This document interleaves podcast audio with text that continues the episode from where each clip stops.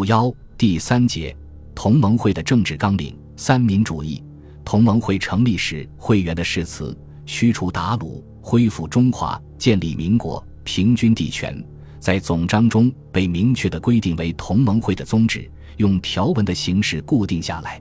一九零五年十一月，孙中山在《民报》发刊词中第一次将同盟会的纲领概括为三大主义：曰民族，曰民权，曰民生。孙中山提出的民族主义、民权主义和民生主义。随即被同盟会的宣传家们简括地称为“三民主义”，这一名称很快就普及了。在中国革命由资产阶级领导的时期，即旧民主主义革命时期，三民主义是资产阶级革命的基本的政治纲领。后来在无产阶级领导的新民主主义革命时期，孙中山的三民主义有着重大的发展。